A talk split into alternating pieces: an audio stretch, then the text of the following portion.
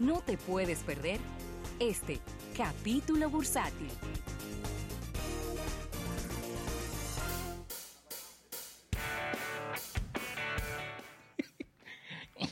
Bien, vamos a agradecer a nuestros amigos del Banco Popular. Banco Popular a tu lado siempre. Ay, ay, ay, ay, ay. Mira, Rafael y yo, creo que tenemos que comenzar esta, esta sección con la noticia, la noticia de la que todo el mundo está hablando. Inclusive ha sido titular en algunos periódicos de circulación nacional en el día de hoy. La de los robots. No, bueno. Ah, ok. No, eso a la gente le da Sí. demasiada importancia a cosas que, Que no la tienen. que no la tienen. Y es que, por un lado, en la semana pasada habíamos hablado de dos medidas, dos circulares que había enviado la Dirección General de Aduanas, donde iba a disponer aumentos eh, de los impuestos. Independientemente, digo, ya, ya lo hablamos la semana pasada, pero para recordárselo a las personas que quizás no nos escucharon en ese momento. Por un lado está el tema de los teléfonos móviles, que la ley establece que deben pagar un 20% de gravamen o de arancel. Pero desde hace muchísimo tiempo lo que pagan es solo un 3%. Y así hay muchísimas leyes en nuestro país de cosas que deben de pagar impuestos y de que deben de cobrarse de una manera y que no se cobran de esa manera. Se cobran de otra manera. Por ejemplo, el, el- el- impuesto a la circulación de vehículos, lo que conocemos como la placa o el marbete, se supone y la ley dispone que sea en base al valor del vehículo.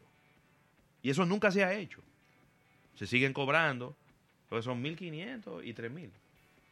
Más o menos, por ahí que andar. El, Sí, es decir, el- 1.500 y el- 3.000. el más caro son 3.000 pesos por placa. Es decir, que un Ferrari, un Maserati, un Rolls Royce paga 3.000 pesos de placa. Igual que el carrito de nosotros. Entonces, eh, también habíamos hablado de este tema de las vitaminas y de los suplementos alimenticios, al cual se le iba a empezar a cobrar ITEVIS. Pues entonces, eh, la Dirección General de Aduana, que parece que se dio cuenta del amplio rechazo que ambas medidas habían generado en la población y, y sobre todo en los grupos en los grupos de interés, por ejemplo, las telefónicas en el caso Sí. de los móviles, las los laboratorios médicos en el caso de las vitaminas y demás. Y los mismos fabricantes de móviles que tienen, que tienen headquarters aquí, tienen oficinas, han manifestado a través de sus empresas de relaciones públicas su preocupación con el tema. Claro.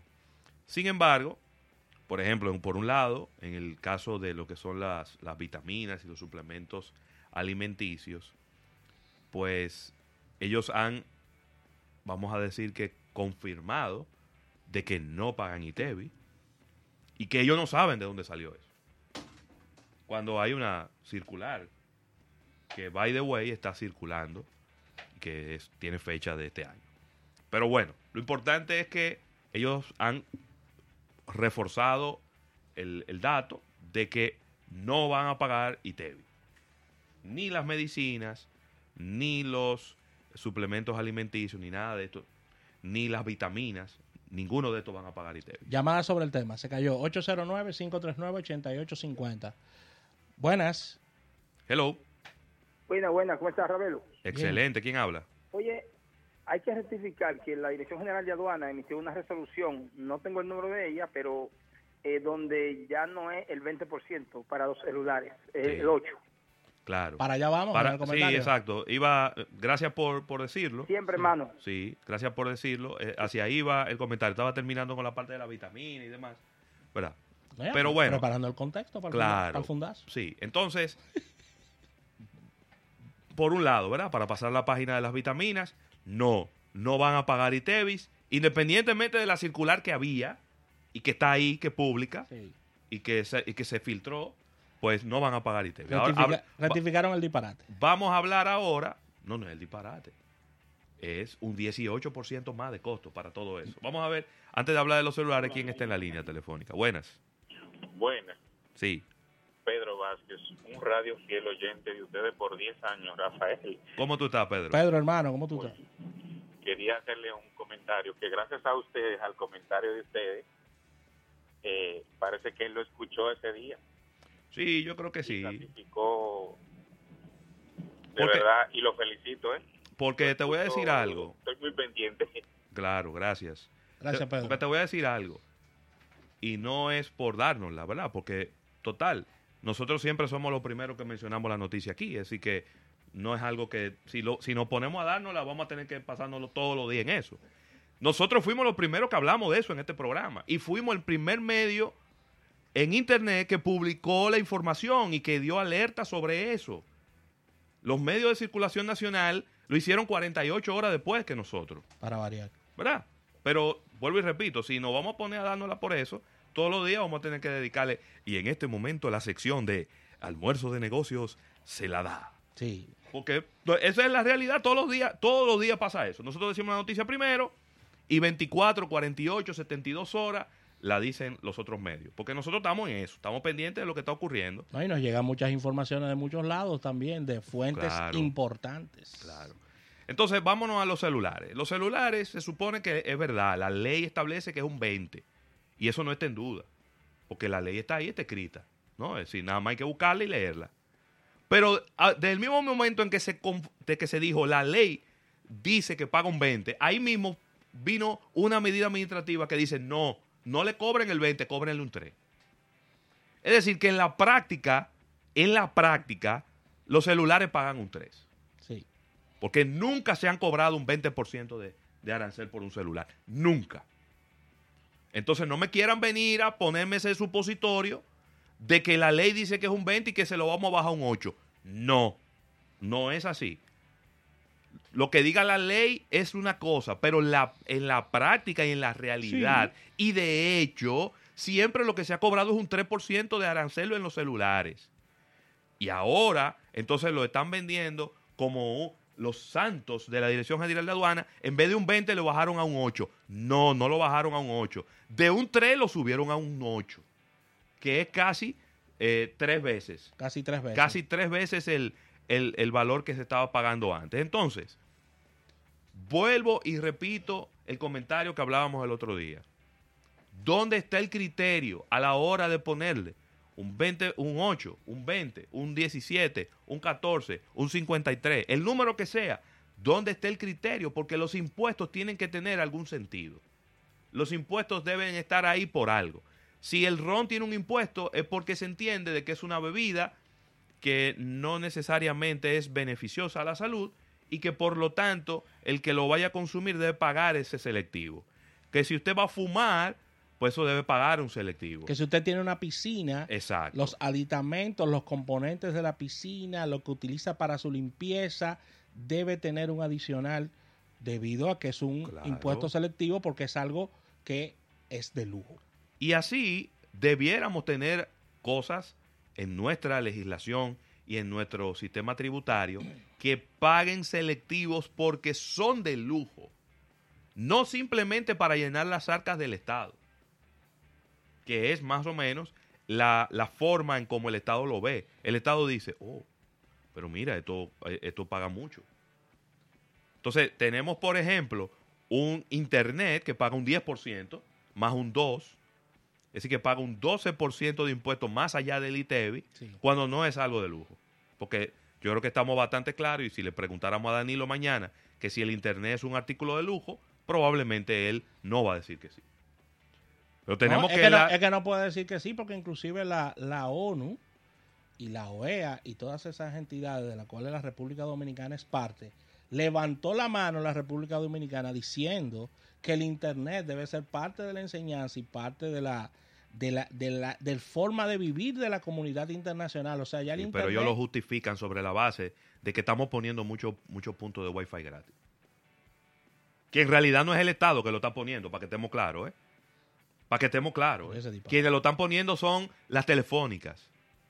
Lo está poniendo Altiz, lo está poniendo a Claro, Claro. y lo está poniendo Win ¿Y viva? y lo está poniendo Viva. Pero no son, no es el Indotel ni es el Estado. Es parte de un acuerdo. De los de los pocos internet que el Estado ha puesto y nunca funcionó fue uno que pusieron en el Ministerio de la Juventud. No parábamos. ¿En dónde? En la zona colonial. Ah, Habrá que ver. Qué bien. Pero el, del- el del Ministerio de la Juventud nunca funcionó. Nos parábamos frente a frente al Ministerio y nunca nos pudimos conectar. Entonces, de nuevo, ¿cuál es el criterio para triplicarle el impuesto a los teléfonos celulares? ¿Cuál es el criterio? Si sencillamente es a todos los teléfonos celulares. Vuelvo y repito, yo creo que lo lógico sería decir, señores, los celulares no van a pagar impuesto ninguno, solo van a pagar ITEVI. Es decir, el iPhone, para llevarlo ya a la práctica y que el Sí. público entienda, el iPhone que vale 1.250, 1.300 dólares, va a pagar lo mismo que un modelo Alca- Alcatel de baja gama, un 8%. Es- exactamente, en porcentaje. En porcentaje. Vamos a ver quién está en la línea. Buenas. Hello. Buenas tardes, Alberto Arancuen de la feria. Dime, Alberto. ¿Cómo estás? Gracias por el comentario. Yo quería, yo me voy a un punto aparte de lo que están diciendo. Por ejemplo, esas medidas de au- aumento de, de impuestos sobre los celulares, eso dice mucho del gobierno, porque, por ejemplo, si yo dije que era un 3 y dije que era un 8 y después dije que era un 20 y finalmente digo que es un 8, como que se relaja el estudio de la de las leyes. Claro. Entonces mañana cuando pongan otro impuesto dicen, no, pero eso lo van a bajar. Y yo creo que el Estado tiene que tener un poquito más seguridad sobre esas medidas. Sí. Ser un poquito menos emocionar a, a tomar medidas en, en, en temas de impuestos. Entonces cuando yo oí la noticia dije, pero vamos a ver, si dijeron, si antes era un 20 por ley, ¿por qué no lo aplicaron al 20 cuando tenían que aplicar? Claro. Lo suben a un 8 y lo bajan a un 3. Como que si las leyes como que se relajan y la gente como que va a decir, bueno, eso no va a funcionar. Eso es para tirar un número, a ver si uno agarra y no protesta. Gracias y que tengan Sí. buenas tardes. Entonces, al final de la historia, eh, qué bueno, qué bueno tu comentario, Alberto, es, pero ¿por qué no nos sentamos y revisamos la ley? Porque- Sentémonos y revisemos la ley, que es lo que hemos dicho aquí durante mil años. Siéntense y revisen la ley de los hidrocarburos. Si no la van a cumplir, cámbienla. Cámbienla. Y entonces aquí queremos, eh, eh, la ley de cine, Sí. la ley de la publicidad, la ley del agua, la ley de... eh, eh, ¿Cuál tenemos, es? cuál- tenemos de todo. la ley de los partidos. La ley de las basuras. La ley electoral. La ley, y entonces tenemos un Congreso que se pasa los días Haciendo, haciendo leyes. leyes nuevas cuando no necesitamos más leyes. Llamada sobre el tema. Buenas. Aló. Sí. Sí. Yo, eh, perdone, me voy a salir del tema. Es la situación siguiente. Ajá. Cuando uno va con su familia a un restaurante, uno quiere, aparte de que uno, de esos restaurantes de Piantini son caros, uno quiere tener la integridad física de uno garantizada. Después de ese caso de McDonald's, de ese tiroteo, yo tengo miedo ahí a un restaurante de Piantini con mi familia. Es decir, la idea es eh, eh, establecer más medidas de seguridad, que la seguridad sea más, más rápida, más inmediata, porque ya entonces uno va a tener miedo a salir a los restaurantes. Gracias. Bueno, si todavía tú no lo tienes, yo te felicito. Pero yo no creo que... Yo no creo que el Estado esté en condiciones de garantizar la seguridad a ninguno de nosotros No. en este momento. No, Pero bueno, no nos, no nos desviamos del tema. De nuevo, más leyes. ¿Para qué más leyes? ¿Para qué le ponen un 20 de impuestos si luego aduana va a hacer lo que le dé la gana? ¿Para qué? Señores, y algo súper importante con el tema de las leyes y de las ejecuciones de los gobiernos, el timing. El presidente de la República ha llamado al año de la competitividad, el año del crecimiento innovación. y la innovación tecnológica y ahí mismo tú agarras y le tiras un balde de arena a, e- a todo lo que viene diciendo el presidente. Porque el crecimiento tecnológico, la innovación, ¿por dónde vienen? Por los celulares. Claro. Ese es el instrumento que tienen las personas para, para ese desarrollo de un año que ha sido determinado como ese por parte del gobierno central. Entonces viene, viene la dirección de aduanas y dice, no, vamos a darle para atrás todo esto y, y vamos a tomar una medida que ya los resultados de la misma lo hemos dado varias veces aquí. Aumento de robos, Claro. el, eh, el tema de los móviles se van a comprar menos móviles, es decir, la, se va a atrasar el avance tecnológico con relación a, a otros países y con relación a, al sistema ya instalado en la República Dominicana de, de redes. Es decir, todo eso es totalmente negativo. Porque es que tú no puedes dar esos saltos de un 3%, vamos a meterle un 8, un 9. O sea, eso te cambia totalmente un mercado porque tú estás designando impuestos al doble de un día para otro. O sea, es una locura. Vamos a ver, llamadas sobre el tema. Buenas. Ravelo, Dígame. un computador, ya sea un computador de mesa, es una necesidad ahora mismo. Sí. Eso, eso hay que entenderlo, una necesidad. Te cobra un 3% de gravamen o de arancel, como se le quiera decir. Pero los accesorios que conlleva, como son una cámara, la bocina, un disco duro de 500, te cobra un 20. ¿Por qué? Si es parte de la computadora. ¿Tú Al sabes? final. Sí, Tú tú no lo vas a usar en otra cosa que no sea para ella. Exactamente. Entonces, analicen después ese tema que es muy profundo. Muchas gracias. Claro. No, Gracias. sí. Yo no le veo tan, no, no le veo la profundidad. Yo veo que sencillamente lo mismo que estamos hablando es que el Estado no tiene una claridad en cuál es el criterio a la hora de cobrar los impuestos. No. Es sencillamente cobremos el impuesto a algo porque tenemos que llenar las arcas del Estado. Y en los impuestos no tienen ningún tipo de criterio. Así como no tiene criterio el anticipo al impuesto sobre la renta, como tú le vas a cobrar a una gente por anticipado sobre las ganancias que pudiera tener al finalizar un año. Así como tampoco tiene sentido ¿eh? el tú pagar un ITEVIS tres meses, cuatro meses antes de que te lo paguen a ti. Una y así podemos seguir haciendo una lista. Vamos a ver. ¿qué está en la línea? Hello. Sí, buenas tardes. Buenas Hey. tardes. José Luis, Rafael. Hola. Yo soy una persona muy extremista. ¿Para qué se cobra? ¿Ese impuesto para qué es? Según lo que yo pienso en experiencia, es para la reelección de Danilo. Esa es la única explicación lógica que yo le veo. Una medida política para conseguir el dinero que se va a gastar para darle a los diputados para la reelección. Así es que yo lo veo, porque esa es la única lógica que yo le veo Lo-. Sí, lo que pasa es que- lo que sucede es que lo que tú dices, lo que tú dices se cae en el solo hecho de que no es solamente para la reelección, porque si fuera para la reelección, después que llega la reelección lo quitan el impuesto y no lo dejan para No, siempre. exactamente. Entonces no es para la reelección, No. ¿no? Es, Es para, que- es para dejarlo de por vida No, ahí, lamentablemente. Y, y- y Hipólito, cuando no se. eh, o Leonel, cuando no se iba a reelegir, puso impuestos. Y Danilo, cuando no se, cuando no se hablaba de reelecciones, también puso impuestos. Entonces, eso es Eh, muy mediático. Querer sí. decir, ese impuesto es para los cuartos de la reelección de Danilo. No, no nos dejemos. No nos dejemos distraer Claro, porque- de lo que debe ser la realidad de un impuesto. Es un impuesto que no tiene sentido, que es injusto y que hace daño en muchos sentidos. Buenas. 809-539-8850. Buenas. Buenas tardes, jóvenes. Sí. Ah, en todo esto hay un tema de fondo que se ha debido tratar hace tres, cuatro años y que por razones que ustedes saben mejor que nosotros no se quiere enfrentar. Miren, el tema de fondo es la reforma fiscal integral, Eso es verdad. que el gobierno tiene algo en carpeta y que yo he participado en, en exposiciones muy interesantes, con muchas cosas que se pueden discutir y otras que, que definitivamente hay que eliminar, pero eh, tienen que abocarse a eso. Ahora, ¿qué pasa? Mientras eso dependa de voluntad política y de conveniencia y del timing, como ustedes dicen, entonces yo no veo forma.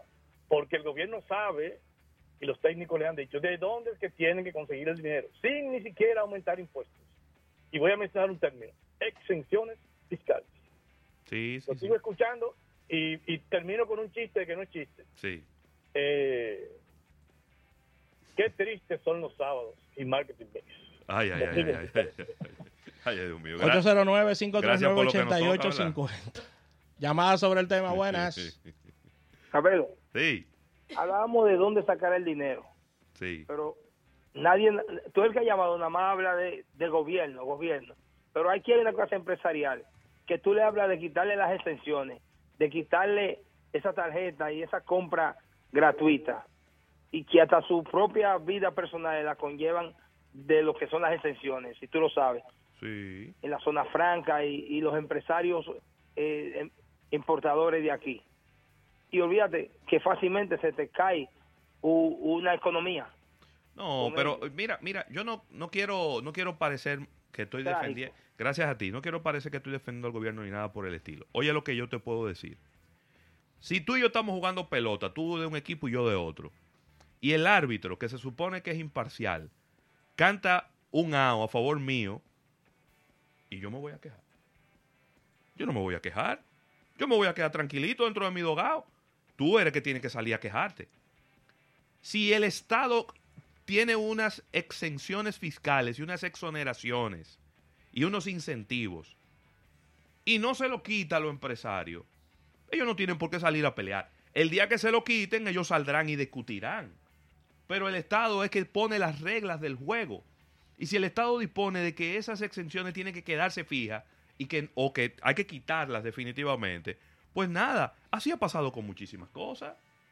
Y miren cuál Entonces es. no podemos cargarle el lado al empresario, porque el empresario no es quien toma la decisión, es el Estado que la tiene que tomar. Y el Estado que tiene que poner las reglas de juego claras. Y dejamos bien claro que nuestra posición ha sido de que esa, esa ley se revise con relación al tema de los móviles y que los móviles que sean de lujo no paguen los mismos impuestos que pagan los móviles de gama media y gama baja, porque vamos a estar bastante claros, o sea, el- los estados viven de la recaudación de impuestos. No estamos diciendo con esto que, que no se pueda revisar.